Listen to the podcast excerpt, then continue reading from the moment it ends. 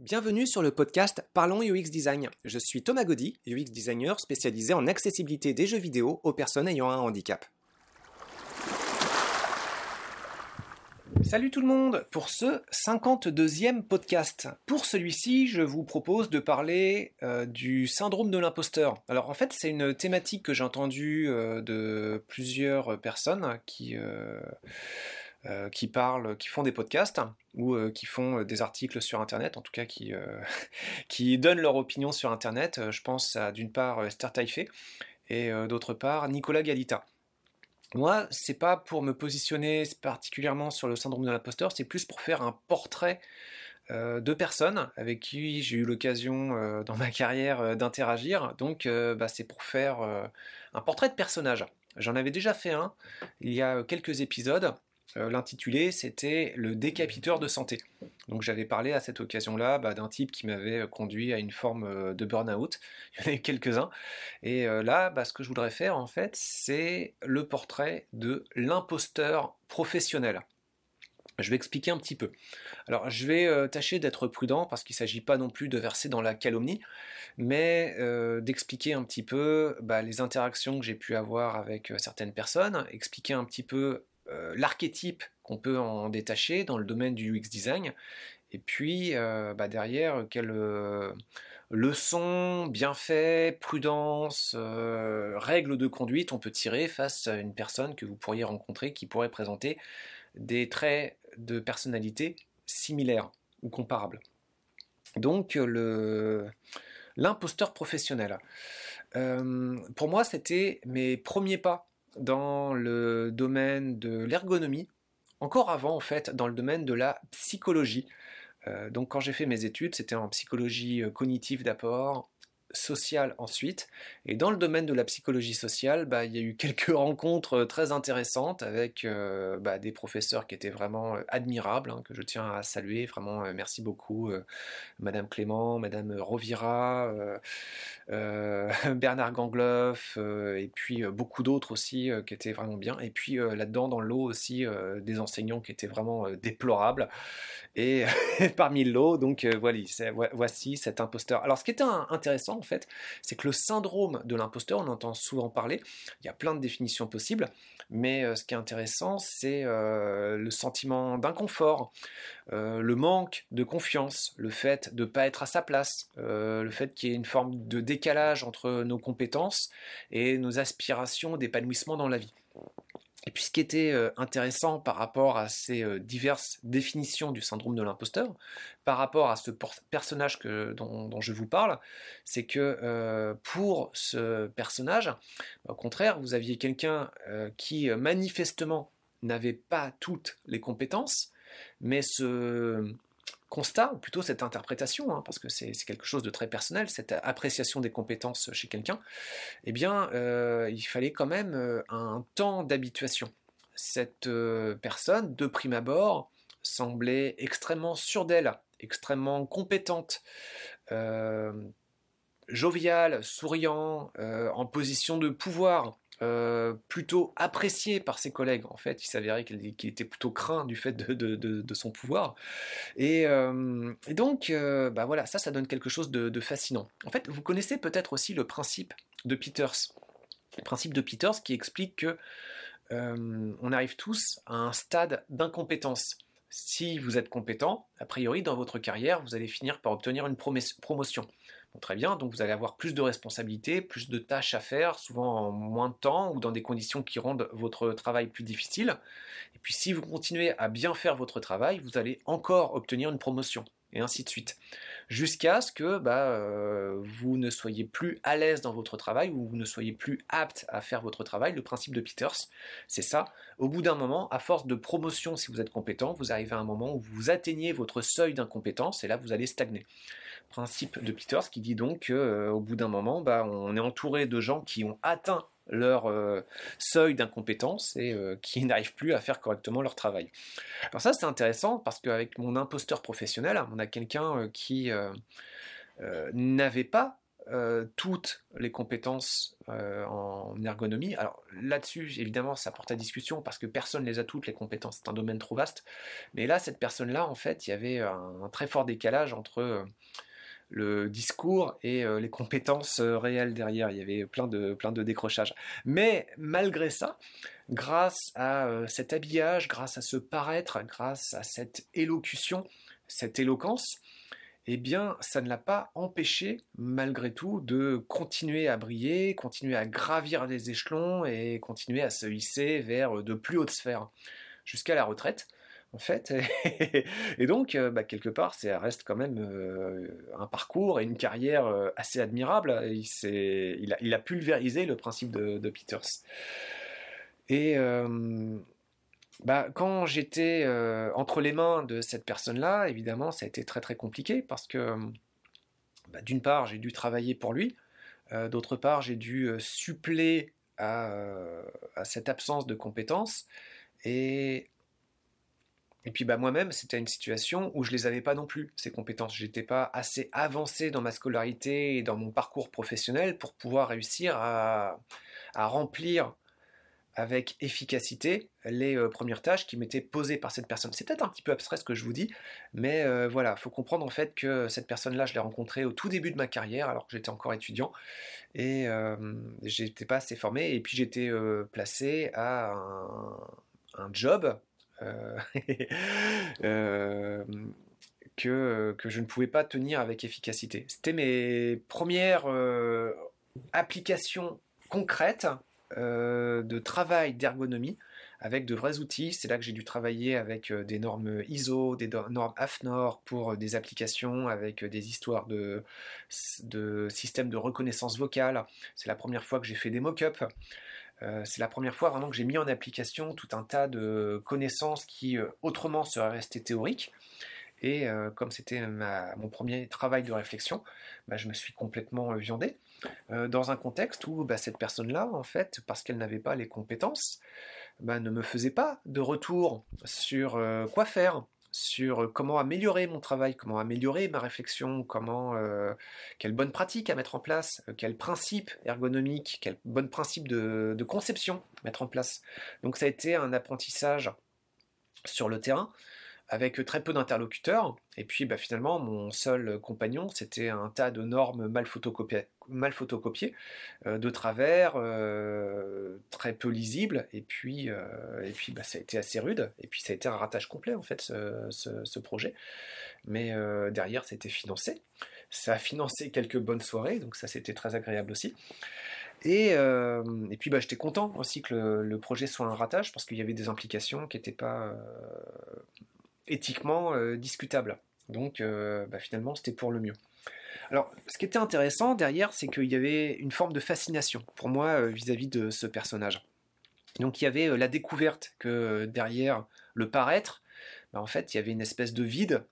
Donc, il y avait bien un discours théorique, et sur certaines facettes, c'était très compétent, c'était très formateur, mais à côté de ça, euh, cette personne-là était en pouvoir et dans le rôle de former sur beaucoup d'autres notions.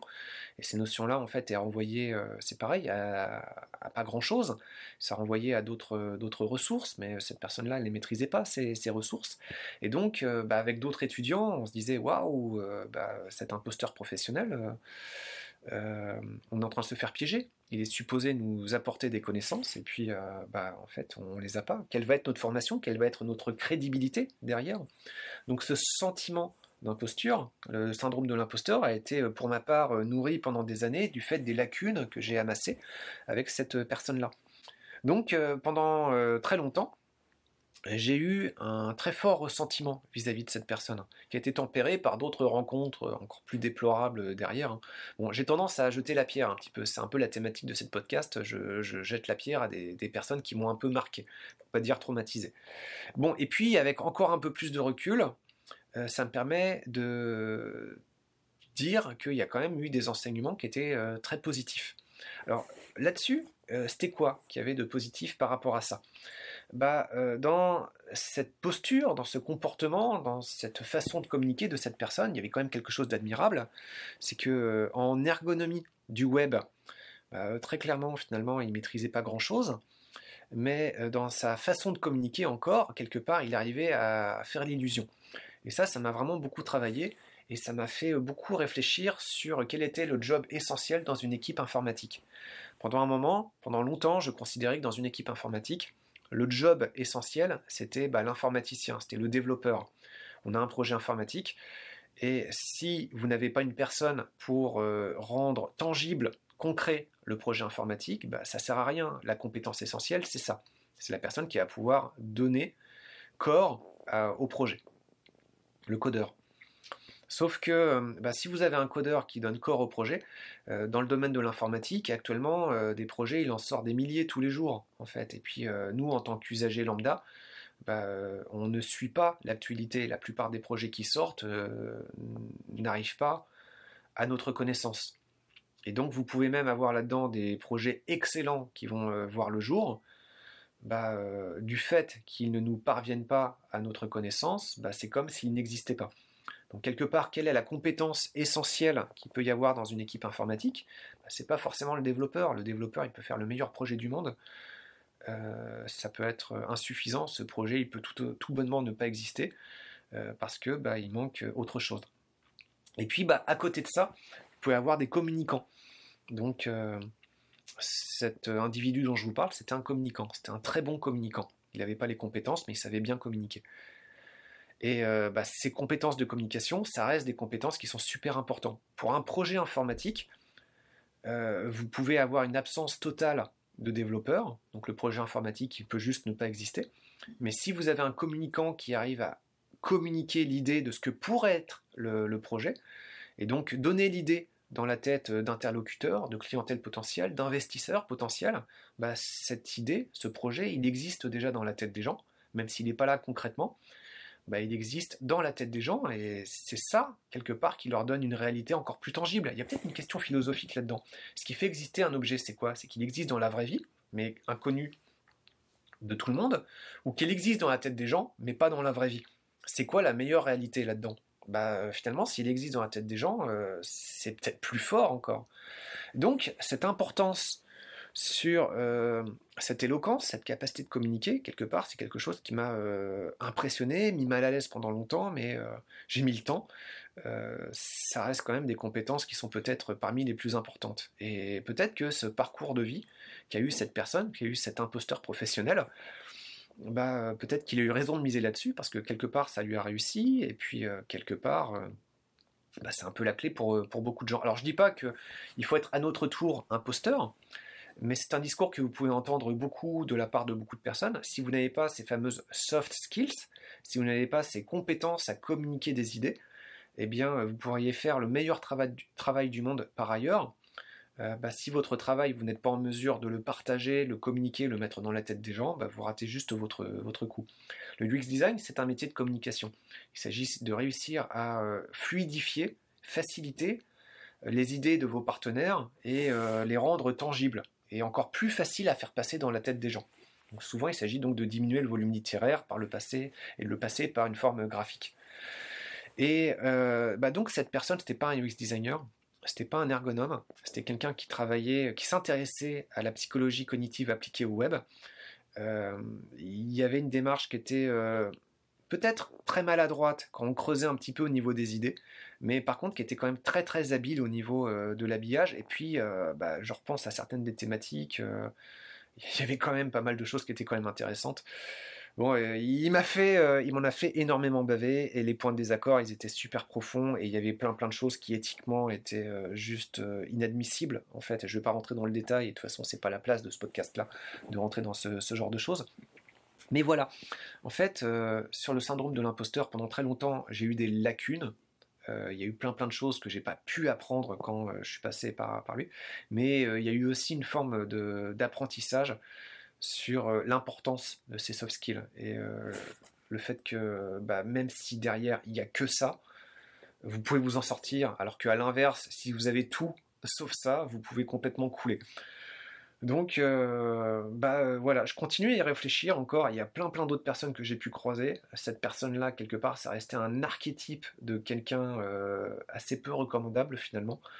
Mais finalement, très inspirant en fait. Et c'est une espèce de paradoxe. Donc le syndrome de l'imposteur, bah, surtout dans le métier du UX design, il y a plein de métiers, hein. on peut tous en être atteints. J'ai envie de dire quelque part c'est naturel. Le métier est trop vaste pour vous, mais il y a quand même quelque chose qui est super important à soigner. votre éloquence, votre capacité à communiquer, et puis que faire en sorte que votre parole soit irréprochable. Donc, euh, il n'était pas complètement irréprochable, mais il était bon quand même. Et euh, voilà, donc je pense souvent à ça. Et puis, bah, je vous encourage en fait à vous inspirer de cette personne, ce personnage, plus parce que c'est une interprétation subjective de quelqu'un que j'ai croisé. Donc, ce que je vous en dis bah, ne correspond plus vraiment à une personne physique. Et voilà, donc euh, soignez votre éloquence, soignez votre discours. Et puis, même si derrière il vous manque énormément de compétences, bah, quelque part, ça pourrait vous permettre quand même de faire le taf et euh, de remplir euh, la plupart des objectifs de votre, de votre mandat. Il ne faut pas s'en tenir là, il faut aller plus loin, vous pouvez être bien meilleur que ça, mais c'est un bon début et c'est une base finalement indispensable. Voilà, donc euh, pour un portrait, il y en aura d'autres. il y en a pas mal en fait des collaborateurs un peu pétés. Moi-même, pour beaucoup, j'ai dû être un collaborateur un peu pété, donc il y aura peut-être des gens qui feront des portraits euh, de moi. Je serais assez curieux de les entendre. On verra bien ce que ça donne. Euh, ça sera assez instructif, je pense. Donc, euh, bah voilà, je vous souhaite bonne journée, bonne soirée, peu importe, et puis à dans 7 jours. Salut Pour ce podcast, eh bien, merci de l'avoir écouté. Je vous invite à vous abonner pour ne pas rater les prochains épisodes. Si vous voulez en savoir plus sur moi, je vous invite à consulter mon profil LinkedIn, Thomas Gaudy, T-H-O-M-A-S, G-A-U-D-Y. Si vous étiez dans un travail de rédaction de mémoire pour vos études et que vous rencontriez des difficultés, par exemple à organiser votre travail de recherche, à structurer vos idées, ou encore à obtenir des consignes et des retours clairs de la part de votre encadrant ou encadrante, je peux vous aider. Visitez dans ce cas notre site internet ludocielpourtous.org à la section Nos services. Au plaisir